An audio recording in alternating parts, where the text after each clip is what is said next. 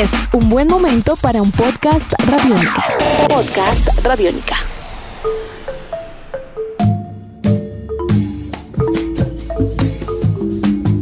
Hola, bienvenidos al podcast de Chévere Pensar en Voz Alta. Yo soy Aleja Beltrán y con la producción de Jairo Rocha y Jane Ochoa iniciamos un nuevo episodio. En esta ocasión queremos hablar sobre la afrocolombianidad. Cada 21 de mayo desde el 2002 se celebra el Día de la Afrocolombianidad, esto como homenaje a los 150 años que en su momento se cumplían de la abolición de la esclavitud en el país. Pero con el tiempo ha dejado de ser solo un día y se ha dedicado todo el mes de mayo a resaltar, rescatar y comunicar toda la cultura afro, además de recordar la lucha que aún tienen por el respeto a sus derechos y para contrarrestar exclusiones sociales de las que aún son víctimas. Sí, en pleno 2021 aún existen prácticas y pensamientos que vienen de esos años esclavistas, que en teoría ya no existen. Por eso, en este podcast queremos recordar desde diferentes puntos de vista todo lo que Colombia le debe a la población afrocolombiana, porque mucha de nuestra cultura, música, gastronomía y moda, que es reconocida a nivel mundial, le corresponde a ellos. Les propongo sumergirnos un poco en cada una de estas cualidades para conocer lo que significan y representan. Empecemos este recorrido por la cultura. En esta ocasión los centraremos en la danza. Para ello nos acompaña Rafael Palacios, bailarín, coreógrafo y fundador de Sankofa Danzafaro, una corporación cultural que forma bailarines, pero que en su nombre, Sankofa, está plasmada la filosofía africana que propone reconocer el pasado como condición para comprender el presente y así poder dimensionar el futuro. Detrás de la cultura afro hay resistencia, espiritualidad, perseverancia, hay determinación, toda una construcción y visión del mundo que es capaz de respetar la diversidad humana, incluso enriquecerla con los saberes y conocimientos propios. La danza en las comunidades afro es algo que va mucho más allá del baile. A diferencia de otras culturas, este no se basa en el espectador, es decir, su finalidad no es divertir a otras personas. La danza es una forma de comunicarse con sus ancestros o con alguna deidad. Se baila para agradecer, para despedir o pedir. No es un secreto la danza es una de las manifestaciones artísticas, espirituales y políticas más potentes que hemos sabido preservar y desarrollar las comunidades afrocolombianas con el fin de narrar nuestras propias historias, reivindicar nuestros derechos y exigir justicia cognitiva y social a través del cuerpo que baila. Como decimos en Sankofa, bailamos más que para ser vistos, para ser escuchados. La danza es solo una de las tantas expresiones artísticas que representa la cultura afro, una comunidad que nos ha enseñado sobre el respeto a la diversidad y al prójimo. Detrás de la cultura afro hay resistencia, espiritualidad, perseverancia, hay determinación, toda una construcción y visión del mundo que es capaz de respetar la diversidad humana, incluso enriquecerla con los saberes y conocimientos propios. Otra expresión cultural que rodea esta población es la música. Y para ello invitamos a Ernesto Esteban González Sevillano, un hombre étnicamente pacífico, director del programa Pacífico Música y Leyenda de Univalle Stereo, quien para continuar explorando sobre la cultura y puntualmente sobre la música hace un alto para explicar el contexto histórico que rodea la cultura pacífica. Un hombre étnicamente pacífico para significar que pertenezco a la cultura del Pacífico colombiano. Esa es mi identidad. Esa cultura centenaria formada con el aporte de tres culturas milenarias, la indígena, la europea y las culturas africanas que trajeron los seres humanos que llegaron en condición de, esclavización. Por eso, y para no caer en la exclusión, me identifico con la cultura y no con el color de la piel, ni la raza, ni la procedencia. Cultura del Pacífico que tiene tres características fundamentales. La primera es una cultura de agua, mar, esteros, ríos, quebradas, lluvias, mareas, todo lo que tiene que ver con el agua, la comunicación por el agua. Esa es una cultura del Pacífico y es la primera característica. La segunda es una cultura de tradición oral Toda la sabiduría que aportaron las tres culturas milenarias se hizo a través y se hace todavía a través de la tradición oral. Y una tercera característica fundamental es la cultura del Pacífico es una cultura de canto, música y danza.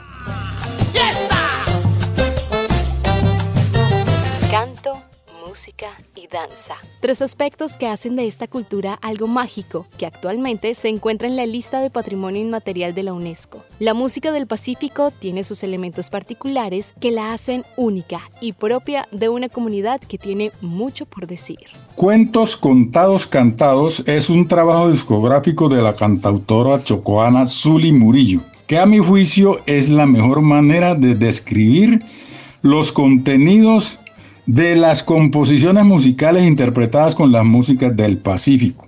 La cotidianidad, la espiritualidad, la religiosidad y más recientemente lo social, el reclamo, la denuncia y la protesta son temas que abordan los cantos de la música del Pacífico. En Colombia hay un evento que hace parte de los encuentros culturales más importantes del país, pero que tiene como objetivo visibilizar la cultura del Pacífico, el Festival de Música del Pacífico Petronio Álvarez, un evento que marca un antes y un después en el conocimiento de esta cultura.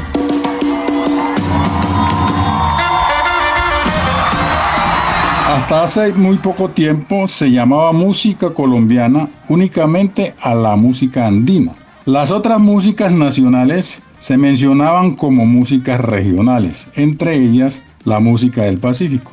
A partir de 1997, con la creación y realización del Festival de Música del Pacífico Petronio Álvarez en la ciudad de Cali, comenzó un proceso de visibilización y difusión de nuestras músicas hasta el punto de convertirse el festival en la mayor expresión musical y muestra de cultura ciudadana en Colombia. Ese ha sido y seguirá siendo el aporte más valioso de la región del Pacífico a nuestra querida Colombia.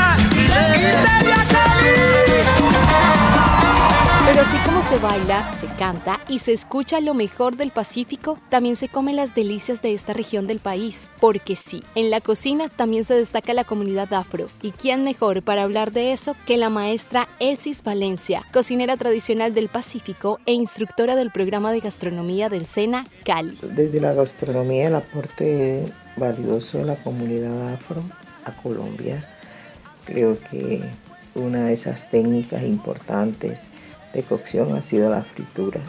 Cuando ellos llegan en condición de esclavización a América, pues traían ese conocimiento en su memoria y así como muchos, muchos saberes que trajeron. Y eso se, impone en, esta cocina y especialmente el uso de los aceites vegetales, el aceite de palma. Ellos tenían ya ese conocimiento profundo y desde ahí salen traían eh, el, conocimiento de, los, de la salsa, los guisos. Y pues vemos que, en esta cocina del Pacífico con el refrito y en el Caribe con el sofrito, eh, ese, el sabor profundo que produce cocinar con aceite.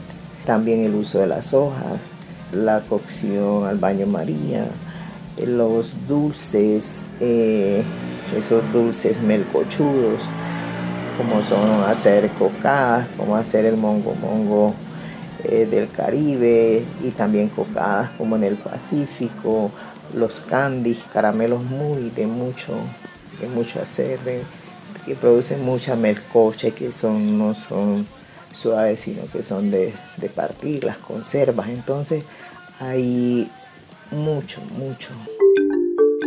Quítate de mi escalera, no me hagas oscuridad. ¿A quién no se le hace agua a la boca escuchar a la maestra Esis hablar sobre todo lo que rodea la cocina de la comunidad afro? Seguro alguno de sus platos favoritos se encuentra ahí. Y quizás mientras usted saborea todas estas delicias cuando las come, se ha preguntado, ¿cuál es el secreto que hace que esto sepa tan único?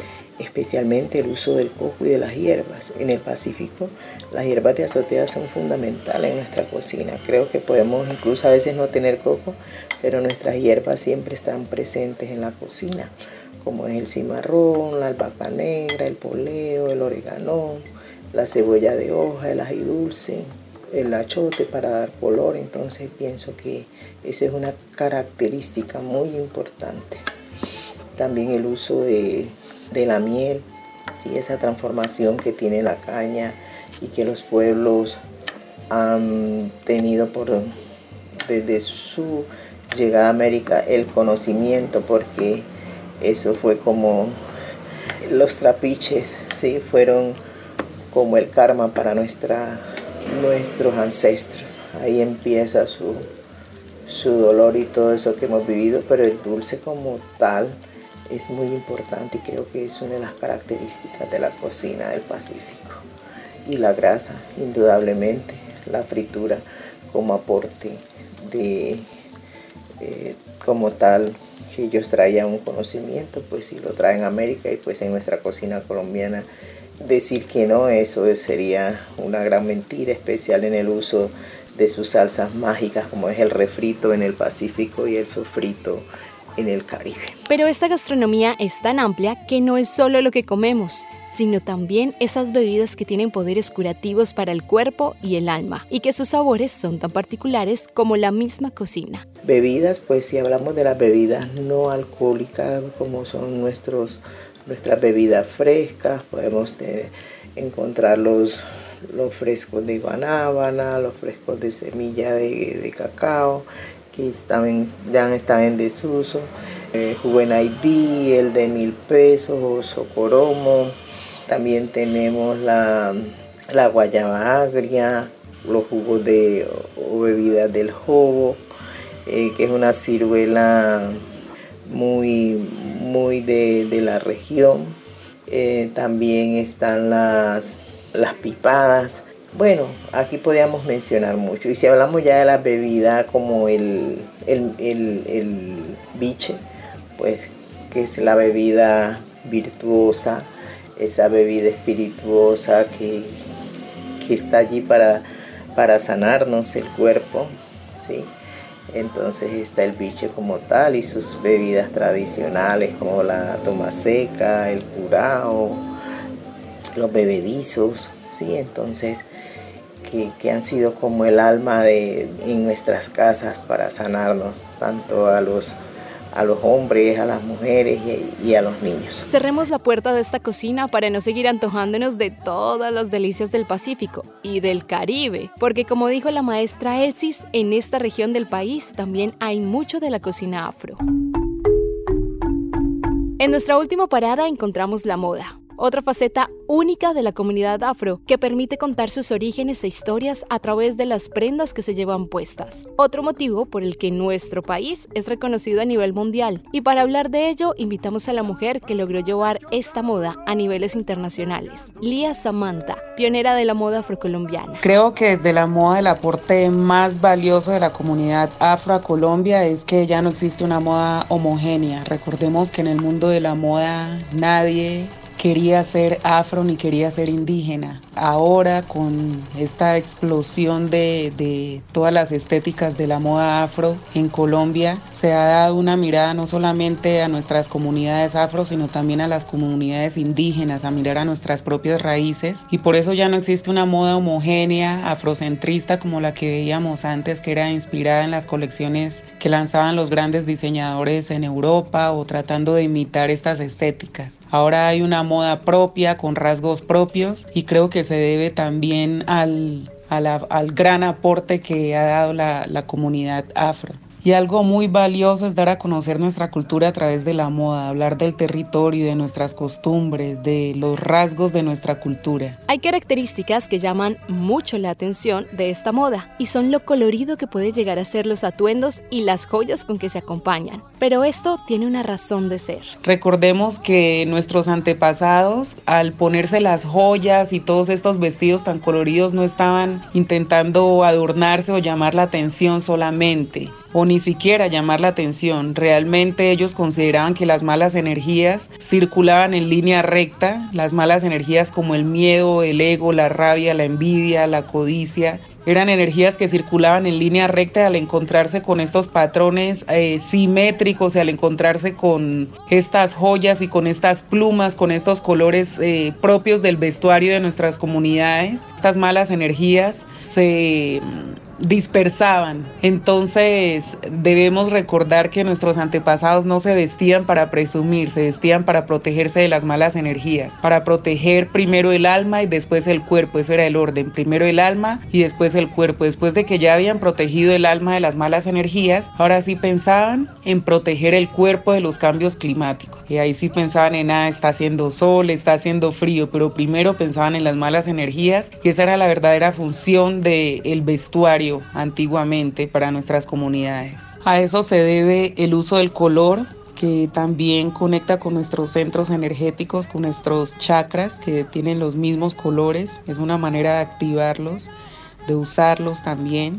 Eso también es la gran importancia del uso del color en el vestuario de nuestras comunidades. El pelo de la comunidad afro es uno de los rasgos más importantes y que históricamente han contado mucho de esta comunidad. Y aunque a algunas personas no les guste su pelo por cuestiones estéticas, Lía resalta que es una de las cosas a recuperar de la comunidad afro, el sentimiento de pertenencia por su cabello. Hay muchísimo, muchísimo que volver a, rescatar, volver a usar. Eh, ahora estamos viendo mucho el uso de las trenzas, de los turbantes, de esos, de los peinados afro, los cortes que también hacen parte de, de las comunidades, los reyes. Recuerdo que hace poco leí un libro que decía que cuando esclavizaron a la gente afro, además de quitarle sus prendas de vestir, de despojarlos de sus joyas, de todo su vestuario para que nadie reconociera que eran reyes y que tenían cierto estatus en la sociedad, también les cortaron el cabello a, los hombres y las mujeres para que nadie reconociera eh, nada de los rasgos de su cultura. Entonces creo que volver a reconocer nuestros peinados, el uso de nuestro cabello afro natural eh, es importante para volver a abrazar nuestras raíces y seguir comunicando esos rasgos de nuestra cultura a las siguientes generaciones, ya que se estaba viendo que la cultura afro de alguna manera estaba siendo blanqueada también en las estéticas del vestuario.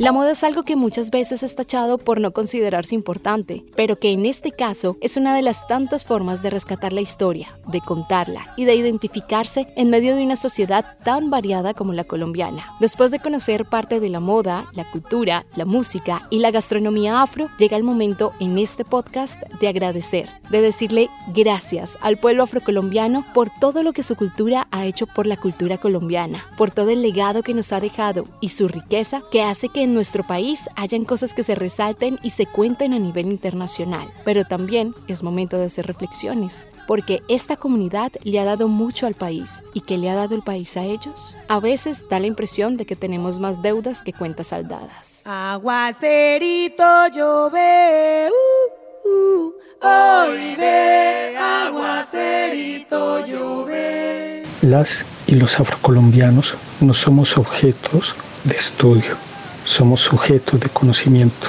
El sistema de educación en Colombia porta enormemente al racismo estructural que tanto nos oprime. Es por esa razón que la academia debe transformarse, debilitar la matriz colonial y el eurocentrismo para reconocer que si continúa subvalorando y negando nuestros conocimientos, filosofías y cosmogonías, cada vez aportará más a una educación que apunta y favorece la inequidad social en el país. Una deuda muy grande porque siempre hemos estado como en el olvido, como en el último escalafón de, las comunidades del país.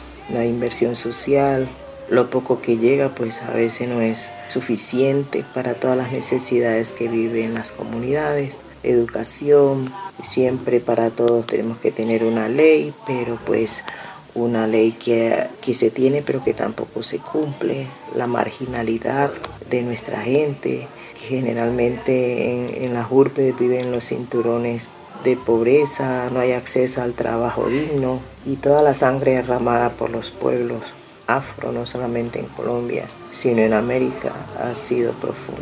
y no ha sido reparada, aunque dicen que no tenemos reparación porque ya pasó, pero sí se pudieron reparar a los esclavizadores y no a los que están en condición de esclavización. Entonces, y merecemos una vida mejor, una vida con dignidad, una vida donde nuestros niños, nuestros jóvenes tengan acceso a todo, educación, salud, bienestar.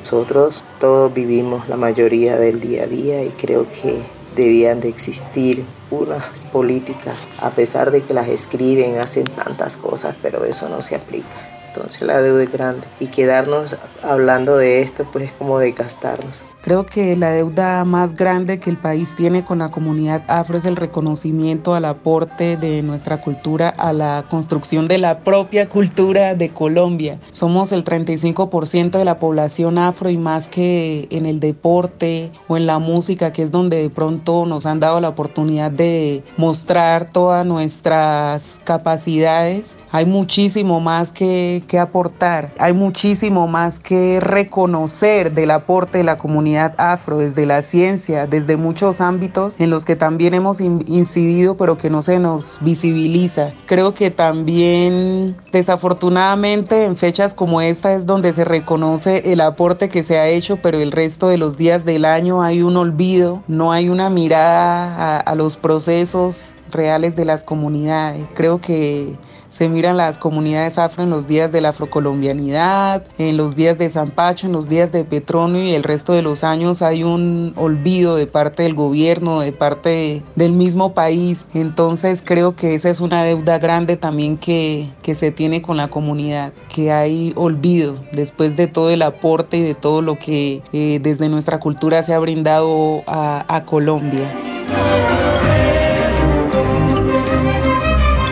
Con estas reflexiones tan necesarias cerramos este podcast de Chévere Pensar en Voz Alta, resaltando todos los aportes de la comunidad afrocolombiana a nuestra cultura, pero también dejando abierto el debate sobre la actualidad de los afrocolombianos. Recuerden seguir pensando en voz alta con nosotros a través de las redes sociales de Radiónica. Nos encuentran como Radiónica en Twitter y Facebook y arroba Radiónica en Instagram. Hasta un próximo episodio. Chao.